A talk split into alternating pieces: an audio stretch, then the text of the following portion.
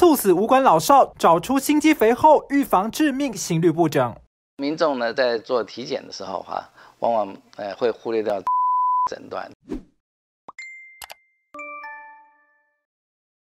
肥厚性心肌病变，很多人还不太熟悉啊。那么有时候我们看到或者听到说是年轻的人啊，小孩子甚至于他在运动的时候突然一下走掉了，呃，很可能就是这个毛病啊，甚至包含到运动员啊，他是因为他的心脏的肌肉肥厚变得异常的肥厚，啊，让这个心脏呢，这个血液打出去的这个量减少了啊，或者是呃。它打不出去啊，非阻塞型的话，就是说它这个心脏腔室变小，打出去的血不够啊。那另外一种阻塞型，就是说它血打不出去的时候被挡在那里那个地方啊。这种情，他在做运动的时候，有时候突然一下子这个协议被挡到那个地方之后，他出不去，就突然一下子就呃昏倒了，就可能甚至于这个致死啊。他可能会胸痛啊，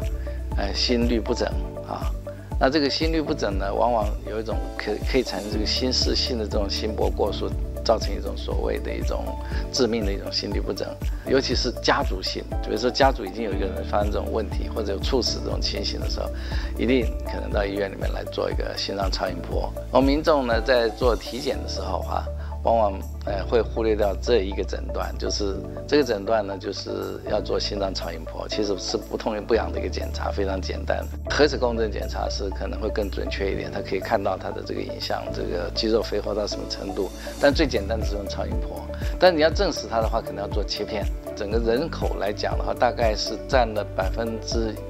呃一左右的比例，大部分呃用药物治疗可以。一辈子可能没事，但是有一些人就必须要，呃，开刀治疗，啊，叫比如说阻塞型的，他阻塞的厉害的话，那个他，呃，会造成猝死的哈。非阻塞型的这种心肌肥厚呢，呃，在过去是认为不能开刀，现在我们事实上是有个方法可以开的，啊，把这个太厚的肌肉把它切除掉，啊，那切除掉之后呢，让他这个心室的腔室变大，那这样就可以，呃，缓和他的症状，发现这个疾病了，啊。但首先呢，医生一定先，呃，要用影像检查，把它做的比较精确一点，要排除掉一些其他的这种鉴别诊断，就其他的毛病。那再来呢，就是说，可能要特别去了解一下他的这个有没有心律不整，有没有刚刚讲的这种心心室颤动或者心室心搏过速这种情形，心脏的这个血打不出去了，打不出去，它这个心肌肥厚的地方，它就变成缺氧。它这种缺氧的这种情形，就产生一种严重的这种心室颤动啊，这种情况啊，有常常需要急救的啊，所以这种情形有时候需要装上自动电击器。但是通常一般动过手术之后，这个症状都可以缓解。有时候它发生的时候，患者可能并不知道，他只只觉得头晕一下子啊，可能被没有他没有很长时间的话，他就变成一下过去，他不知道有这个风险在那个地方。那心律不整的检查，最后查出来是的话，就可能要装心脏。去颤器这种东西哈，所以手术，